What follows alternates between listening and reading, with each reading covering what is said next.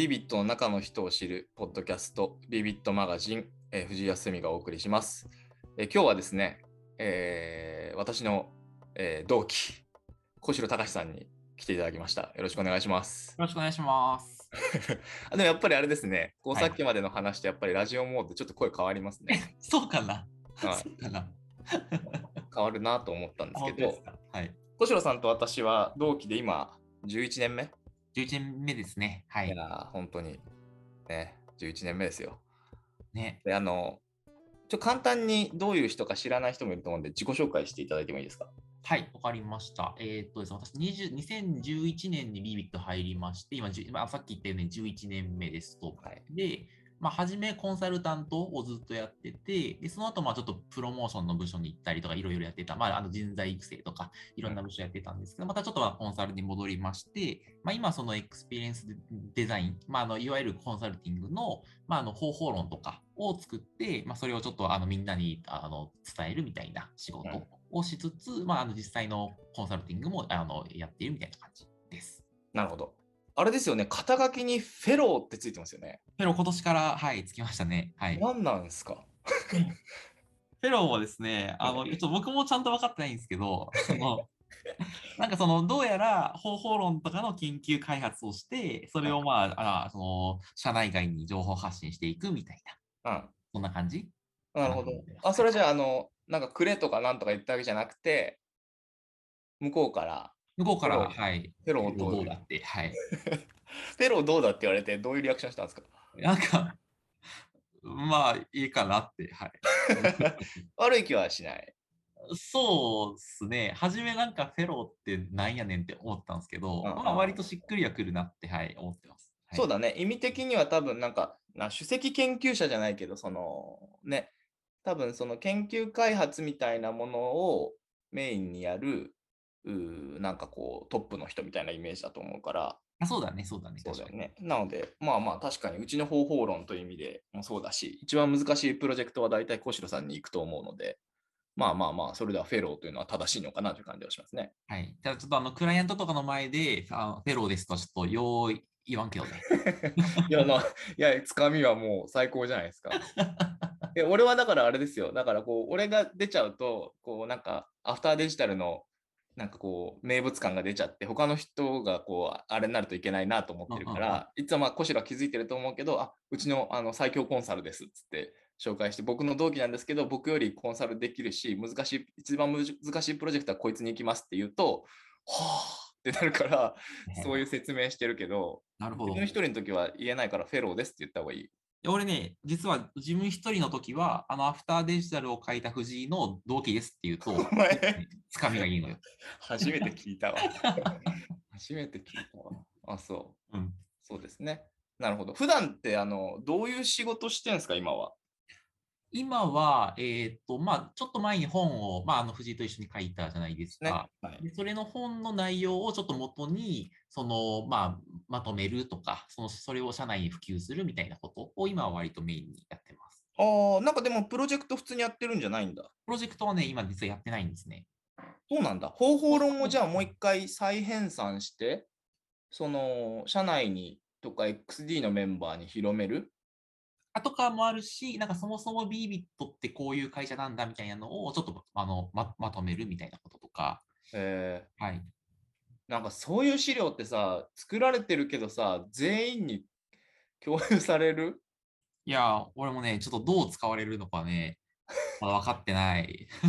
なるほど。ボス誰ですか？ボス、ボスは誰だろう？平井さん？それとか中島さんとか。なるほど、なるほど。うんまあ、その二人かなとは思ったわ。はい。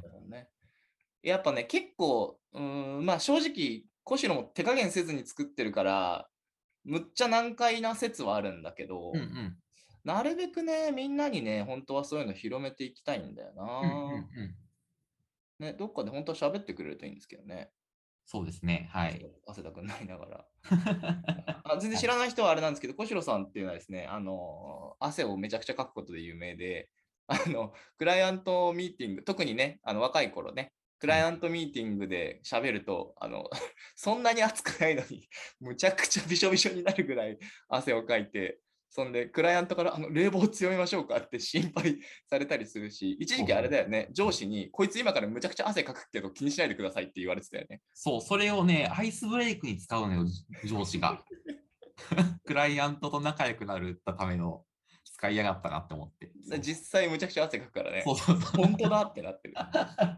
あとはあのみんなのあのなんかパフォーマンス、えっと、自分のパフォーマンスをなんかこう可視化しようみたいな時にうん。一日で使ってる時間をこう書き表す時になんかみんなには存在しない時間が小代だけにあってこう風呂の後に 体を乾かすっていうのが30分ぐらい 存在してるっていう。あの一時期あって、なんかその24時間ある中で、なんか何時間寝寝ててとかやろ？なんかそのこの時間は仕事してて、この時間は、えっと本を読んでてみたいなやつを、そのあの見える化しようみたいなと時に、そう、俺だけ体を乾かす時間っていうのが。もうなんか風呂入ってそんな汗かいたらもう意味ないっつうか 結局運動後みたいになっちゃうからね。はい、仕方ないからね。うん水かぶってくれる方がいいと。なるほど。そうか。じゃあ仕事はまああれですね。とその方法論をまとめるっていうのが多分あると思うんですけど、はいはい。なんかちょっと今日どっかのタイミングで聞きたいなと思ってたことで、うん本書いてくれたじゃないですか。はいはいはい。まだ本当に、あのー名誉のために言っておくと UX グロースモデルは8割小代が書いていて1割私1割佐藤君プラス新藤理也子と、えっと、猪俣君みたいなはいはいはい。感じ。なんで、小代が1、2、3、4、6章と後書き。そうだね。はいで、。俺が初めにと、えー7章。うんで、佐藤君が5章。みたいな感じですよね。で、そう。で、あれ書いてもらって、まあ、ちょっと頑張って広めていきたいなと思うし、ゆくゆくはそれこそ、そのね、もっと UX が大学の授業になってたりとか、MBA のクラスになってたりとか、っていう世界を、まあ、目指してはいるのでそこでこう教科書的に使われるものになるとすごいいいなって思ってるんですけど、はいはい。あのー結構大きくその方法論を変えた場所っていうのがあるんじゃないかと思っており、多分ユーザー理解のとこなんじゃないかと思うんだけど、なるほど。あれってなんかその、なんていうのかな、えー結構今までもさ、ずっと心理主義的となんだっけ、状況合理主義だっけ？っはいはいはい。ていう言葉を使って、あの社内で話してたけど、多分そこを変えることになったよね。えーっとね、そうだね。あのー社内でなんか状況が大事だみたいな話はまあ一応していて、うん。これはなんかそのニーズとかを深掘る、なんか,、うん。なんかその人間の内面を探求していくのがユーザー理解じゃなくて、うん。状況を把握するのがユーザー理解なんだみたいな話は結構これまで5年ぐらいかな、うん。でちょっとずつ浸透してきたみたいなのがありますと。で、それをもうちょっとそのわ分かりやすいフレームワークうんに落とさないとと思って、今回の本で。で、ちょっとなるほどこの解像度があの高まったな、みたいな感じかな、今回。なるほど、なるほど。じゃあ今までとそんなに言ってることは変わんないんだけど、もっとなんかこう人に伝えるための表現にするとそういう感じになったってことか。あ、そうそうそうそう。それがまあ割と社内的にはそういう感じだと思う。なるほどね。ちょっと簡単にその心理主義、もともとのバージョンの心理、心理中心主義、心理、心理主義。心理主義とはい状況合理主義。うん。でどういう違いなのか、簡単にご説明いただいてもいいですか？簡単に説明するとですね、あのまあ心理主義って大体そのまあ今言ってるのそのユーザーがなんかどういうニーズを持ってるかとか、なんかそのニーズの裏側にはどういう深層心理があるか、例えばこの人はこういう価値観だからこういう行動をしたんだとか、かこういう信念とか、でみたいなそういうなんかあの人間の深層心理を深掘っていけば、うん。なんか人間が行動した理由があの、えー、分かるんだみたいな。うん。例えばそのプレミアム缶ビールみたいな、そのまあ、ちょっと高めの缶ビールがあって、うん。でその缶ビールを買った人って、なんかこういう人、た例えばなんかすごいプライドが高い人とか、うんうんなんかそういう、こういう人だからこういう行動をしたんだみたいなっていう、なん。か内面をただ探求していくのが、まあ、その心理主義型のユーザー理解だと。で、結構基本的にみんなそんな風にするんだが、いや、なんかそうじゃないないんじゃないかって話をビビットではしていて、なんか割と状況だって言ってて、例えばなんだろう、そのこの後車に乗らないといけない状況だったらさ、それはノンアルコールビールを飲むじゃん。うんうんとか、なんだろうな、あとなんか、その給料日前であんまプレミアム缶ビールとか飲むと、例えば奥さんとかに怒られるみたいな、うんそういう状況であったら、いかにその人がプライドが高かかろうが、あの発泡酒買うじゃんとか、なんかその人がどんな人かよりも、どんな状況に置かれてて、その状況に最も適したプロダクト、道具が何なのかみたいな風に考えていった方が、なんかちゃんと行動とかあ選択のその背景にあるそのメカニズムを理解しやすいよねっていうのがあって、っていうのがまあ心理主義じゃなくて、じ状況合理主義みたいな感じにななんか心理とかニーズの中にその答えがあるとするよりも外側のその置かれている状況に答えを求めたり理由を求めた方がこれあれなんだよね体験設計がしやすいが正しい。あ、そうだね。体験設計がしやすいが正しいと。なので心の中にもしかしたら心理だってこれややこしいね心理って心理の中に心理があるという話になるんだが、えっと、えっと、誠の断りね。心の中にこう誠の断りが、えっと、真実がある。可能性はあるけど、それやると大変ってこと言ってん大変。か、なんかユーザーの数だけさ、あるし、だその人がどういう過去経験してるかによっても、なんかちょっと、その、どういうし、あ、なんだろう、どういう心が立ち上がるかで結構変わるじゃうんうんないですか。なんならう、こう、お腹痛いかどうかだけでもね、全然変わっちゃうからね。そうそうそうそうだね。だから、だから一定状況で切ると、あ、大体こういう状況の人って、大体こういう行動するじゃんみたいなのが結構、あの、わかりやすかったりするので、うんうんうんなので、あの、まあ、あの、すえーセグメンテーションとかの話かな。なんかその、こういう人とか、しあの心理的な属性とかで切るよりも、状況で切って、こういう状況の人がターゲットだみたいな風にああ捉えた方があ良いよねって思っているって感じ。なるほどね。なるほどね。それに対して、こう、更新部分はどこなんですか？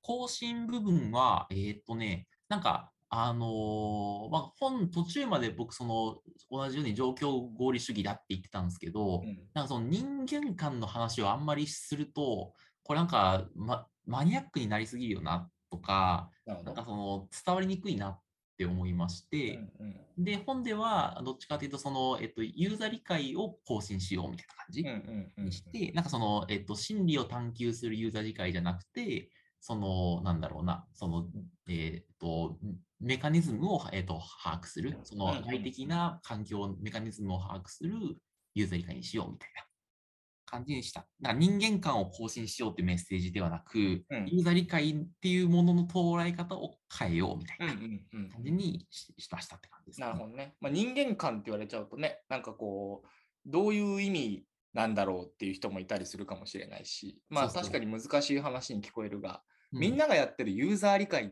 て、なんかニーズとかし心とかの話を結構しちゃうけど、そっちよりこっちの方が簡単だよって言ってあげる方が、はっみたいな感じになるかっていう。あ、そうだね、そうだね。うん。この間、あの、さ、あの、ノートってあの、ブログみたいなやつあるじゃん。あれのうん Chief Experience Officer やってる深津さんって、うんうんうんうんツイッターとかでも結構有名なうん人がいて、うん。で、彼とこの間その対談をしたんだけど、うんうんうん。結構同じことを言ってて面白いなと思って、なんかその内面と外側ののどっちを探求しますかみたいなこと聞いたんだけど、俺もちょっとやっぱり内面と外側って言い方があんまり良くないなって実は後から思ったんだけど、別に両方ですよと言われ、うん。で、えっと、内面って理解するの大変じゃないですかみたいな話をしたら、えっと、ああ、そうですねと。えっと、まあ、基本的にはその情報ソースが外にあって、インターフェースがあって、えっと、インえっと、なんだっけな、プロセッサー、つまり自分という、あの、なんですかね、仕組みがあって、つまり情報が入ったら、その中でその情報をこう解釈するプロセスが回るみたいな。プロセッサーがあってうん、で、アウトプットして外に影響を与えるみたいなことだとしたときに、プロセッサー同士は理解ができないですよねって話をしてて、つまり人間 A と人間 B、つまり私と小城は、えっと、え、理解され、理解し合ってる風だけど、例えば俺が今小指をこうガンってタンスに当てたとしてうん、それがどれだけ痛かったかは、小城には永遠に伝わらないと。そうだね。うん。なんで、どれぐらい辛いかとかと同様に、人がどんな風に思ってるかとか、言語では同じことを言ってるけど、果たして同じ、全く同じ意味で理解し合えてるかというと、そうではないし、絶対それは、えっと、つながり合えないというか、どこまで行っても正直理解し合えない。していたとしてもしているかどうかがわからない。そうだなから、えっと、外の環境を揃えるとかっていう方が、えっと、そのユーザーを理解しやすいんじゃないかうんって考えてますって言ってた。はいはいはい。あ、でもそうだと思います。ね。すごいだから同じようなことを考えてるんだなというふうに思い、うんうん結構なんかこう、なんていうの？頼もしいというか、はいはいはいあの人は結構その日本だとね、相当やっぱり UX っていう中では、有名あだもんね。そうだね。うん。実際作ってるもの素晴らしかったりするし、うんノートもやっぱりね、これだけ伸びてるからね。確かに。うん。あと文章がクソ面白いっていうのがまずうん。はい。あのーという話で、なるほどなと思っておりましたという感じですね。そうか、その他でなんかこう書いてて苦しかった場所だったり、こう書いてて、あのーなんていうんですか、とここは重要だなっていう場所ってあるの？あー本書いてて一番苦しかったのは一章ですね。もうそれ3回ぐらい書き直したからでしょ？書き直した。そう、書き直しましたね。何回も。もう俺いろんな人にあれいつ終わるんですかって ちょっとわかんないです。小城さんの気分次第です。すいません。本当すいませんでした。はい。大丈夫です。はい、あれだよね、妹に見せたら、妹、あのね、小城さんの妹は言っていいのかわかんないけど、はい言っていいよね。大丈夫ですよ。はい。あのー、プロダクトマネージャーとしてね、結構有名だったりする人で妹も本出しまして、はい、そうなんですよ。プロダクトマネジメントの、すべてかな？うん、みたいなやつを出しまして。はい、ね、もともとあれか、LINE の AI スピーカーの LINE クローバーやっててあ、そうそうそうそでその後、あの、及川拓さん、元うん Google の及川拓さんがいるテイブリーにう。うん。でで、その後今、あれか、ループか。そうそう、なんか、そう、なんかまた小さいベンチャーに入ったよ。うん。ループはでもあれですよね、渋谷区を中心に展開してるあの、なんですか、電動キックボードの。はい、そうそうそうそうそあれでも何するんだろうね。あの、もう結構プロダクトできてる感ある気がするけど、それをねもっと良くしていくみたいな。う。かな。うなんか UX 系のことをやってるらしいよ。うんうんうん。で、妹にあれでしょ、本を見せたら、うん。全然分からなくて。わからんって言われて、そうか、わからんか。で、妹に伝わらんということは、もうこれは伝わらんなと思って。だね、妹 UX 相当やってる人だからね。そうそうそうそうそう。じゃあ、そこ仕方ないと思って。三章の人間観も、ぶっちゃけそれが理由だよね。そうだね、3章が書き直したのはい妹のやつがでかいね。はいはいはい。一章二章は、一章は、なんか、えっ、とね、ビッグデータとかの話とかをするのですごい悩んで、ああ、はいはいははい、い。ね。そうだね。その辺かな、悩んだのは。あとなんかその、バリュージャーニーだみたいな話をするとき、なんかそのバリュージャーニーモデルっていうあのやつが一緒にかああるんですけど、うん。そういうなんか、あの、えっ、と、なんだ、なんていうの、フレームワークを転換するみたいなときに、なんかその、な、それをするとなぜ儲かるのかみたいな話、ああ、はいは。はいい、課金モデルだみたいな話は、俺の頭の中になかったので、それは一から作んないといけなかったのが大変だったって感じです、ね。あれはでも面白いよね。俺うん結構実はあれもう使ってるよ。あ、本当に？そのジャーニー使用量みたいな話とか、うんその、あれだよね、えーまあ、ファネル型うん、うんだけではなく、ファネルは終わった後に、こう二重の、えっとあ、そうそうそう。無料うんおよび廉価版ジャーニーと有料版ジャーニーみたいなものに連れていく。うんあの話はね、まさにナイキのランアップランクラブとかがそうだし、ぶっちゃけなんかその後にメタファーでよくポケモン GO の話するんだけど、ポケモンもあれじゃん。なんかこう、初めは無料で使っていく中で、ポケモン育てたい人は、その付加装置買ったりとか、バトルできるチケット買ったりするし、うん。あとはその友達とコミュニケーションしたい人はあのコスチューム自分のアバターのなんかこうコスチュームを買ったりとかっていう感じで、結構いくつかの有料版ジャーニーに分かれるがその有料版ジャーニーを育てるための無料版ジャーニーがちゃんとしく、えー、と敷かれていてうん。その中で育っていくみたいな感じになってるよねっていうのは結構分かりが良くて。うんうん。すごいいいなと思ってよく話してますね。よかったです。あれは素晴らしいと思います。なんで僕はそこの話と、さっきの人人間観とは言わねえんだな、もうな、ユーザー理解の更新うんうんのこの2つは結構その前半の肝だと思っており、うんうんこの2つがあるから後半の、後半もさ、なんていうの、難しいかこと、難しいのは、その UX の方法論ってさ、そんなにむちゃくちゃ更新されてるわけじゃないと思っていて、うん。すごい簡単に言ったらユーザー理解をして仮説を立てて、えっと、えっと、なんかプロトタイプ作って行動観察して、をぐるぐる回そうみたいな。うんうんうんうん。で、そのなんかもう20年ぐらい変わってないっちゃ変わってないじゃん。だけど、その、実はその根底となるユーザー理解が違うから、実はその目から見ると、すべての捉え方が結構変わって見えるよっていう話なんだと思っていて、うん。ここの説明がちゃんとしなかった場合、多分、え、なんか、これ、みんなやるやつですよねって言われて終わっちゃうんじゃないかって、実は。思ってたから、結構その、ね、当初は人間間の更新が一番大事だと思うから、ちゃんと書いてくれとかってお願いしたけど、うん。ユーザー理解という言葉に変わったなという感じですね。そうだね。なるほど。ありがとうございます。